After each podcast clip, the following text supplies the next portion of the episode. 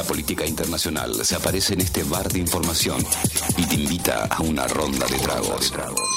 Mundo al whisky, mundo al whisky.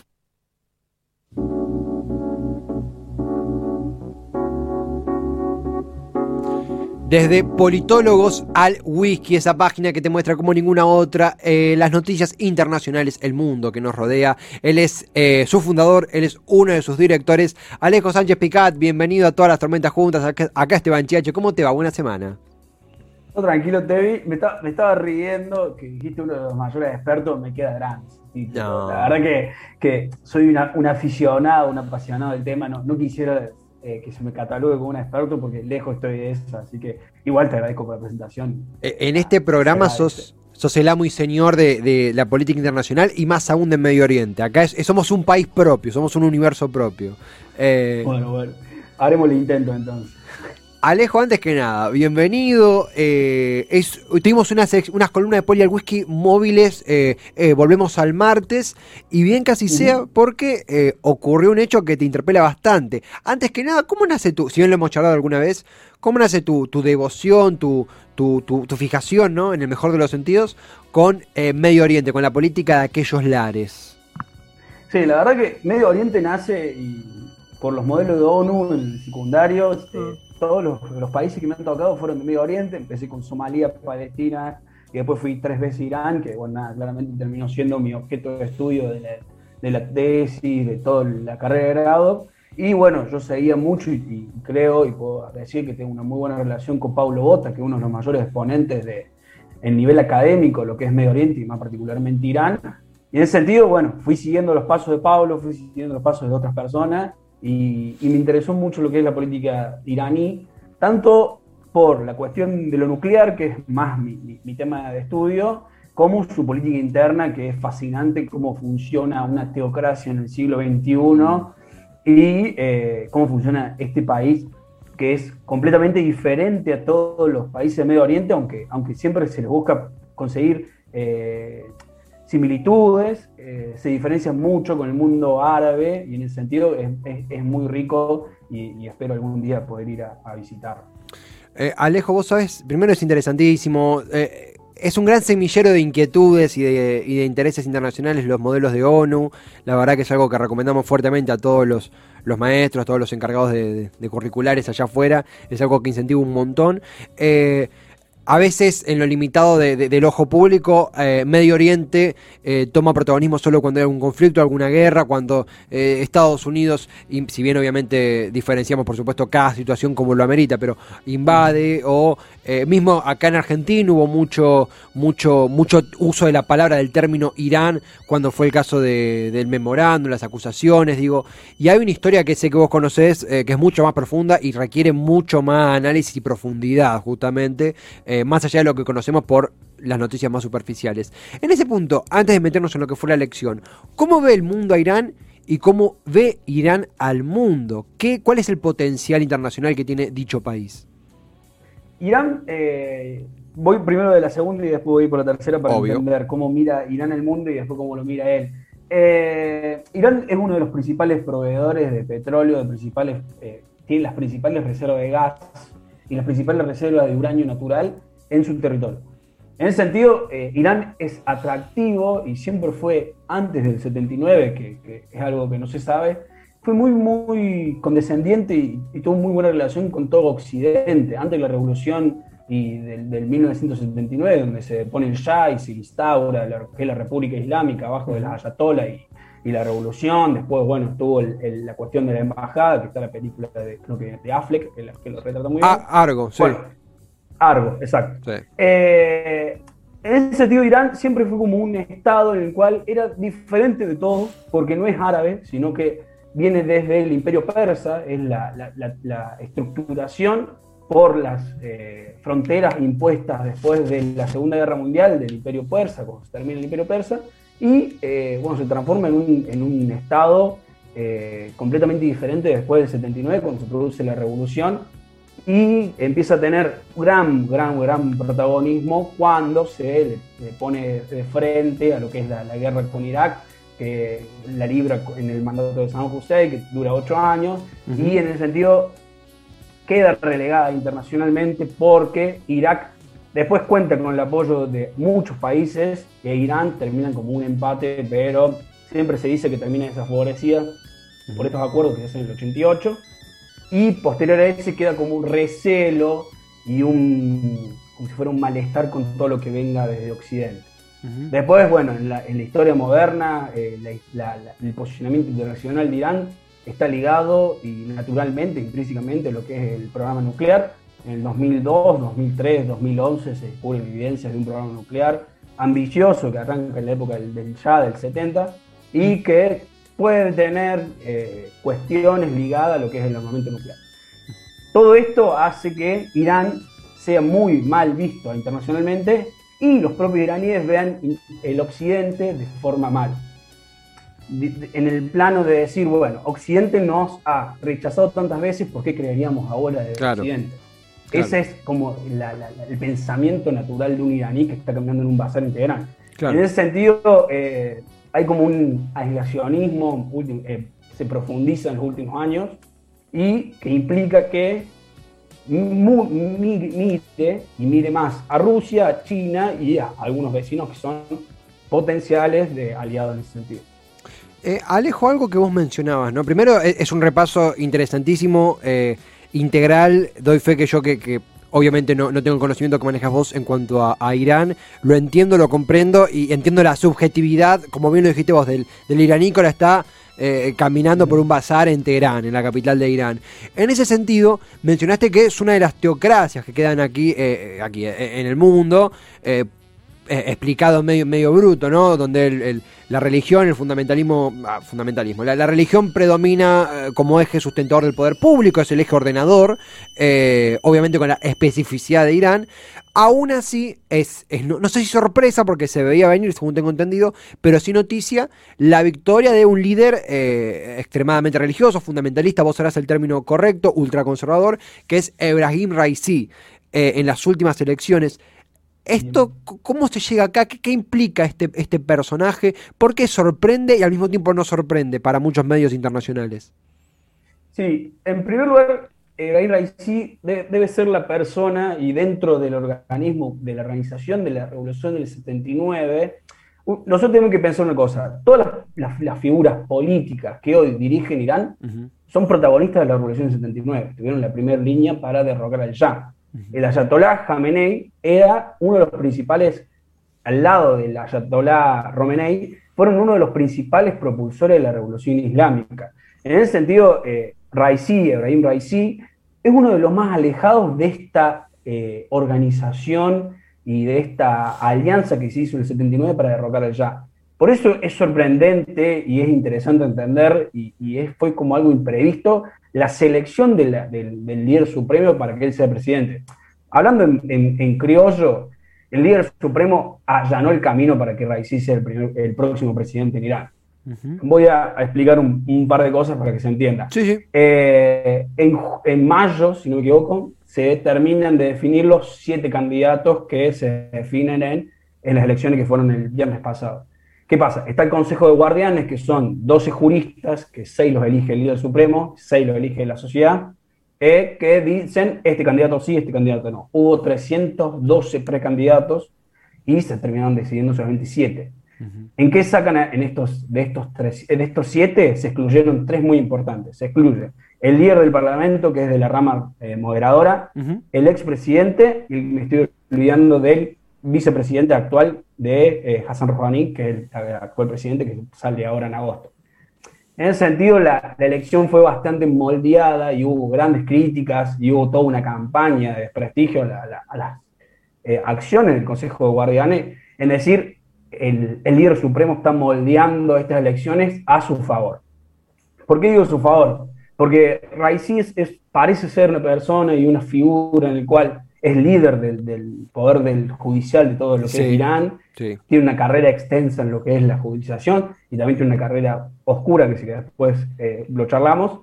Eh, y bueno, y marca como si fuera eh, un balance de entre los conservadores que venían de la línea dura de decir cerremos el país, vayamos en contra de Estados Unidos, no nos aliemos con nadie, que nosotros solo podemos y que los moderadores pierdan todo el poder que tenían. Esto se veía, no es sorprendente porque en febrero hubo elecciones legislativas, se renueva parte de la Cámara y el Parlamento, y pierde abruptamente la rama, la rama reformista, la rama abierta, y los conservadores se hacen con el, liderazgo del, Parlamento. Pero bueno, fue muy criticado en ese sentido la exclusión tanto del expresidente, que Madejan, espero haber pronunciado bien, y de, estas dos figuras que eran del, frente renovador, del frente más reformista, que dieron el 70% de, los votos a Raisi, que en agosto va a ser nuevo presidente de eh, y Alejo, algo, algo que, me quedó pendiente. A ver, es, eh, es increíble cómo partimos desde lo que ocurrió en la, en, la, gestación de la revolución hasta ahora y aparece un, personaje ultraconservador, vos lo dijiste, encabezando el Poder Judicial como es Raisi, apoyado, eh, espero usar bien el término, si no, por favor, corregime, por el líder supremo que estaría en las antípodas de él. En ese sentido, ¿por qué el líder supremo auspicia a un candidato que, está en las antípodas del génesis de la, de la revolución que justamente lo colocó en, en, ese, en esa posición suprema? Sí, es, está, la, está la antítesis y no tanto, porque Raisi termina siendo el hombre ungido y hay muchos analistas que están hablando de que Raisi va a ser el próximo sucesor del líder supremo. Ah. Vamos por parte. El líder supremo es la figura en la cual el Ayatollah Rouhani se crea para dirigir todas las entidades políticas y religiosas de Irán. Es el líder de la Fuerza Armada, el líder de la diplomacia y es el único que puede llegar a decir si se hace la guerra o se hace la paz. Eh, y controla la mitad de todos los organismos, los controla él. Ahí está la, foto que, la pasamos hoy. Eh, es un sistema complejo, pero no, no, no, quita que, se pueda entender de, dos, cuatro o cinco palabras y, fundamentos básicos.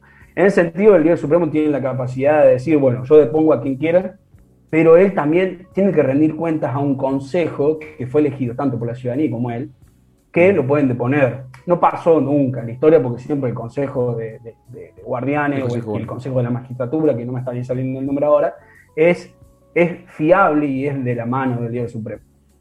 En ese sentido se elige Raisi eh, dentro de la, rama conservadora porque se veía viendo un descontento social y una desaprobación de la gestión iraní de la rama reformista, que es el que está en foto, que es Hassan Rouhani, el último presidente de Irán. Claro, el, presidente saliente. El presidente saliente. Claro. Eh, en Irán parece ser que hay un ciclo, porque cuando se crea la revolución eh, y se crea la República Islámica, el primer presidente es de la rama conservadora. Tiene una mala gestión, vuelven a la rama reformista, tienen mala gestión, vuelven a la rama conservadora, tienen una mala gestión y vuelven así. Es como un ciclo, son dos periodos de cada, de cada bloque que se van transportando de poder, pero en realidad el poder lo tiene el líder supremo que está en el fondo allanando el camino para tener una sucesión, y ese sería el fin de su vida, porque el líder supremo termina cuando muere, claro. de eh, dejarle el camino a un grupo de personas que son fiables con él y a su familia. Porque, ¿qué pasa? Él cuando asume el poder, que cuando se va a Robani, eh, se va, sí, sí, está bien. Cuando se va, eh, él limpia todo lo que es la, la, línea sucesora del, anterior líder supremo. Él lo que quiere es que no pase eso, ni que su familia quede por fuera del poder iraní. En ese sentido, hay varias posturas y varias teorías en las cuales Raisi sea ungido como líder, supremo y su hijo de, de Jamenei esté dirigiendo realmente lo que son las cosas del, poder del político iraní.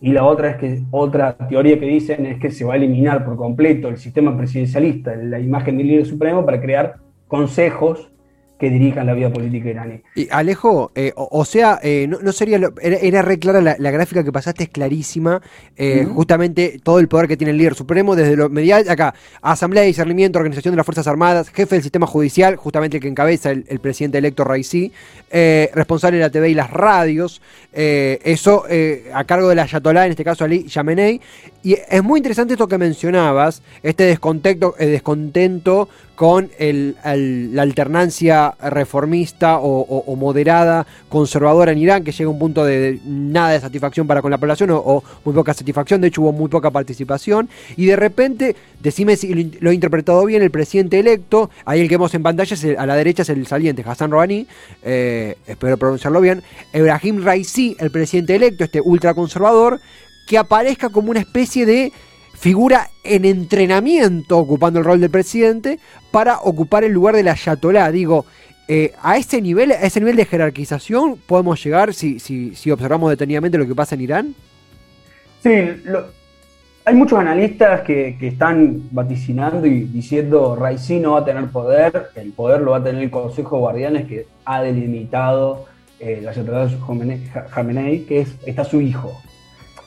Yo no creo que sea así. Un presidente en Irán sigue teniendo poder, es quien dicta el orden económico, pero eh, termina decantando en Raisi por un descontento generalizado de la sociedad, bien como lo dijiste vos. Eh, los reformistas cada vez que acceden al poder prometen eh, occidentalizar muchas cuestiones del régimen iraní y esas cosas no pasan. Hoy Irán no, puede acceder a Twitter, Irán no puede acceder, las mujeres, no vamos a hablar del tema porque es algo que es completamente irrisorio pensar una mujer en, candidatura, si bien hay muchas mujeres que ocupan cargos políticos y, esas cuestiones, eh, están, los derechos de las mujeres están muy bajos con respecto a, lo que es el hombre.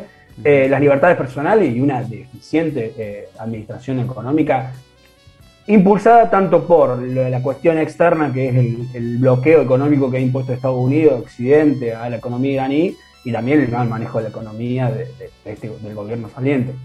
En ese sentido, creo que, que Raisi promete y, va a ser interesante ver, eh, porque yo tenido la primera rueda de prensa, la primera rueda de prensa fue muy, muy contundente, de decir, no voy a hablar con Estados Unidos, no, Israel no existe para mí, si tengo que ir a la guerra con Israel voy a ir ha dejado varias perlas y varias cosas para analizar. Y en ese sentido creo que viene a un poco a poner los patos en fila y decir vamos a sacar a todos los reformistas que hicieron una mala gestión, que creo que uno de los principales que van a salir va a ser el canciller eh, Zarif, que, sería una pena, pero bueno. Eh, y en ese sentido va, van, a haber varios cambios que van a ir a, un nuevo proceso en el cual de la política iraní eh, va, va, va, a haber mucho que hablar y va a ser interesante ver cómo se recuperan económicamente y cómo hacen esto de solventar el, el aislacionismo económico político que ha impuesto Estados Unidos con ellos. Estamos conversando con Alejo Sánchez Picat, eh, internacionalista, eh, fundador y director de Politólogos al Whisky. Ha hecho un artículo de la hostia que recontra recomendamos. Siempre decimos que eh, estas columnas son una van premier de lo que pasa en, el papel, en la pantalla, dicho en términos virtuales, que es tremendo. Obviamente esto que luego es recortado para Spotify, que luego lo fogoneamos por ahí también. Te quería consultar, Alejo. Primero, es súper completo realmente. Yo tuve la, tengo la suerte, de, hacemos el newsletter llamado El Eleccionario había leído un poco, un poco no, había leído sobre lo que pasaba en Irán, eh, pero esperaba mucho esta columna porque era profundizar, era entender, bueno, dónde está posicionado el pueblo iraní y los líderes iraníes a partir de ahora. Vos mencionaste Ebrahim Raisi, de nuevo, nombres que incluso por una cuestión hasta, hasta de pronunciación, son nuevos para nosotros, muchos, eh, eh, a mí pasaba que por ahí me confundía, decían no, meter la gamba y decir uno por otro, puede pasar, no, parte del aire, eh, pero Ibrahim Raisi, el presidente electo, un ultraconservador, vos mencionabas que el hoy, de nuevo, hoy es cabeza del Poder Judicial, es el presidente electo y tiene un, pasado o una trayectoria con varios sitios claroscuros, poco claros. ¿Qué es lo que sucede con, con, la carrera de Raisi? ¿Qué es lo que, las polémicas que levanta. Sí, eh, bueno, Raisi nace en los 60 en la ciudad, en la segunda ciudad más importante de lo que es Irán. Eh, tiene una carrera amplia en lo que es estudios, estudia, es compañero de clase del líder supremo. En ese sentido, todos están todos relacionados. ¿Qué pasa? Cuando se hace la, guerra en, en Irán, Irak, eh, dentro del propio Irán hubo una, una, apuración, una purga más que nada, de estos disidentes, de estas personas que decían yo quiero seguir siendo occidentales, yo no quiero que se ponga un modelo islámico. Entonces hubo una gran oleada de, prisiones y, eso conllevó unas grandes matanzas, en el cual, bueno, Raisi parece ser uno de los principales eh, perpetuadores de estas matanzas cuando él ocupaba el cargo de fiscal, si no me equivoco, de eh, la ciudad de Maharar, si quiero pronunciarlo bien, lo, voy a buscar después. Y eh, después él se transforma, después del 2000 ya, ya se transforma en, el fiscal general de, Teherán y es el guardián protector de la, de la, mezquita de la ciudad, que es uno de los cargos importantes que tienen ahí en Irán. En ese sentido, Amnistía Internacional, la ONU, eh, el mismo gobierno de Estados Unidos, investigó esto y, no hubo toda una condena ni un proceso, pero se tiene noción de que estas matanzas ocurrieron, de que hubo una purificación, en el sentido de decir a los disidentes del, régimen islámico se los, se los eliminaba. Y bueno, Raisi está ahí como uno de los principales protagonistas de, este suceso lamentable. Eh, también fue muy criticado en, estos últimos meses en campaña, siempre se sale los trapitos del sol y, y, algo natural que pase, en, el sentido de, no, de, este, de este sentimiento conservador de decir vamos a aislar el país y vamos a ir por otro camino completamente diferente a lo que veníamos haciendo y lo negativo que podría ser eso para la política iraní. Y eh, en el sentido de decir, vamos a tener un plan económico completamente duro, eh, de, golpear y pelear contra el, dólar, que es imposible, es titánica la, tarea que proponen, y de limpiar por completo toda la élite política de la corrupción iraní que se ve en el entramado con la Guardia Revolucionaria iraní, que tendrá que explicar que es la Guardia Revolucionaria, que es como el cuerpo encargado y los protagonistas de esta revolución, que eh, influyen y están en todos los, órganos de lo que es la política iraní. Es, un mapa sumamente interesante. Acá, por suerte, siempre en, en las últimos, en los últimos eh, columnas de Mundo al Whisky hubo gente que se acercó a preguntar. Tenemos una pregunta acá. Yo quiero eh, destacar realmente que hay temas que son sumamente complejos y hacerlos sencillos de escuchar, aún en su, complejidad y sencillos de entender, es un mérito. Así que realmente, eh, eh, eh, Alejo, te has ganado el mote de experto y lo peló contra quien, quien quiera. Ahora sí, ahora me he puesto serio. No, realmente es, completísimo, es interesantísimo nos ayuda a comprender. Acá Juan Martín se suma al vivo y pregunta te pregunta, ¿es posible un acercamiento entre Irán y China? ¿Cómo es la relación entre los dos? Interesante. Sí, la verdad que, gracias por la pregunta, Juan Martín. Espero que sea Juan Martín Fernández que trabaja ahí en Poli. No, bueno, que me disculpe. Eh, China y Irán firmaron un pacto de cooperación estratégico que tiene una duración de 15 años, de 10 a 15 años. Este pacto estratégico es un pacto a nivel general, a nivel económico, político, estratégico, militar. Eh, es tanto la, influencia en China, en la República Islámica de Irán, que dando un plan de inversión casi libre, tipo una libreta, un cheque en blanco para decir ponerlo cero y nosotros tenemos la plata que necesité para recuperarte económicamente. Claramente que China no va a dar esto por una cuestión de que soy bueno, soy eh, eh, Xi Jinping, soy piola y te, voy a dar esto, sino que China vio una oportunidad, vio la ventana de ser la contraposición occidental y más que nada estadounidense, de tener un aliado en el Medio Oriente. China con este plan de la, ruta de la seda y toda la proyección internacional, la construcción de puertos, aeropuertos y esta ruta comercial que han han proyectado, busca esto y busca obtener aliados y grandes facilidades para las construcciones. Ya le pasó a Sri Lanka, en el cual no pudo pagar la inversión y el préstamo que le dio, entonces, bueno, China se quedó con el puerto. Eh, en ese sentido se ha criticado mucho y la rama conservadora criticó mucho, de acuerdo con, Irán, con, con China e Irán, porque eh, decían estamos entregando la soberanía de nuestro país, un país eh, externo. En ese sentido, Raisi fue uno de los principales, reconocer que, que no fue una muy buena gestión, en términos de soberanía, que mucho se habla acá en este país, la, soberanía, y en términos de decir, eh, este acuerdo, si bien favorece en el corto plazo, en el largo plazo lo vamos a lamentar, porque vamos a ser completamente dependientes de lo que son los insumos chinos, de lo, que es la economía china, de lo que es las decisiones chinas.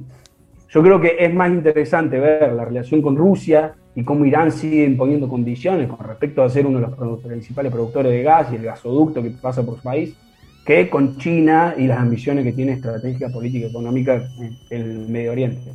Claramente China tiene una forma de invertir y de, apoyar países de eh, una forma muy, muy, muy directa, eh, muy violenta en el sentido de que las condiciones, si no cumplen las condiciones, te imponen otras cosas. Y eh, en el sentido creo que, bueno, nada, habrá que ver si pueden cumplir los, los plazos y las condiciones que China impuso y Irán puede, puede salir airioso de esta situación y, que use para favorecerlo. Yo sé que las, las, sanciones estadounidenses impulsaron y empujaron a China y a Irán, a China, y eh, bueno, nada, China se aprovecha y, utiliza eso a su favor para seguir proyectando poder en la región. No tengo dudas que Juan Martín, que confirma que Juan Martín de Poli, lo confirma, ha quedado más que, satisfecho con, su pregunta. Y la respuesta, Alejo, eh, francamente me pone muy contento que obviamente es una columna que, se muda con placer día a día porque además de, excelentes redactores y colaboradores e internacionalistas, aquí todos eh, combinamos laburos, combinamos eh, eventos y demás. Afortunadamente el mundo comienza a abrirse un poquitito, con mucho cuidado, con muchos, con muchos cuidados aún, pero hay más actividades es una columna que afortunadamente se mueve con mucha comodidad a través de la semana, pero celebramos mucho tener este arranque con vos porque lo decimos detrás del aire, lo decimos acá también. Es realmente tirar paredes, en este caso eh, la jugada la has hecho vos, yo solamente acompañé, arrastré la marca, eh, pero es un placer inmenso, gracias por la respuesta muy clara, dice Juan Martín. La verdad que una, una ah, completísimo, la palabra que se me ocurre es completo y claro, bien claro. Hay un artículo que has escrito, entre otras cosas, ¿Qué recomendás? ¿Dónde podemos seguirla? ¿Qué querés dejarnos para, seguir informándonos de, tu parte sobre qué ocurre en Irán? Sí, yo, yo no sé si tanto en Irán. Bueno, la semana que viene voy a sacar una, nota, voy a sacar una columna sobre estas respuestas regionales, el posicionamiento y qué espera el mundo de Irán eh, para el país digital. La, gente que tiene una columna mensual mía. Vamos. Eh, me encuentran ahí en, todos lados, en el país digital, escenario, poli, CEPI, bueno, nada, la verdad que tengo la suerte de contar con muchos equipos y mucha gente que confía en mí y agradezco ahora abiertamente a todos los que me dan el espacio para poder hablar de estos temas. Eh, es importante que de, una mirada sudamericana, argentina, eh, podamos tener estas visiones y estas charlas, así que yo hice lo imposible para que podamos estar charlando ahora, así que agradezco agradezco, agradezco que, bueno, nada, que, me, pregunten y que, obvio que cualquier duda, inquietud pueden ir en mis redes sociales y, qué más. Y bueno, nada, seguir a Pablo Bota, Ezequiel Coppel, eh, me estoy olvidando de la otra persona que siempre la nombro y me olvido, que, eh, que son especialistas realmente de lo que es el tema. Yo soy un aficionado, como dije, y me interesa y, y lo sigo pero, pero bueno, nada, eso son palabras destacadas en el sentido de lo que es Medio Oriente y Irán en específico. Eh, realmente es como, como vos mencionabas, además de ser información en acceso en, en español, en nuestro idioma, desde Argentina, es una mirada eh, necesaria para la política internacional de nuestro país, que tanto necesita profesionales como a quien tengo acá enfrente. Alejo, la verdad que ha sido un placer inmenso. Afortunadamente no será la última porque siempre nos volvemos a aparecer, nos la volvemos a ingeniar para seguir eh, teniendo estos intercambios que son, son tremendos, son divinos. Eh, realmente, gracias por el tiempo, felicitaciones por los artículos que están y que vendrán. Y el micrófono siempre abierto para vos, querido amigo. No, la verdad que muchas gracias y muchas gracias a todo el equipo de Cítrica que nos tratan tan bien y nos dan la oportunidad de estar toda la semana hablando con ustedes de política internacional, que es lo que nos gusta y nos apasiona. Así que los invitamos a todos que pasen por Poli, que pasen por Cítrica y que sigamos esta charla en otros lados. Así que muchísimas gracias. Alejo, a vos, un abrazote inmenso, ¿eh? Hasta pronto. Adiós, adiós, Alejo Sánchez Picat. Realmente eh, a mí me da mucho placer, siempre sucede con las columnas de Poli, es que tenemos información de si, vos vas ahora a, Google, al, Google Doc, eh, perdón, al, Scholar, le digo yo, al Google Academic, como le digas, mismo para buscar artículos, PDFs, papers o noticias en el Google común, encontrarlas en español, la vas a encontrar.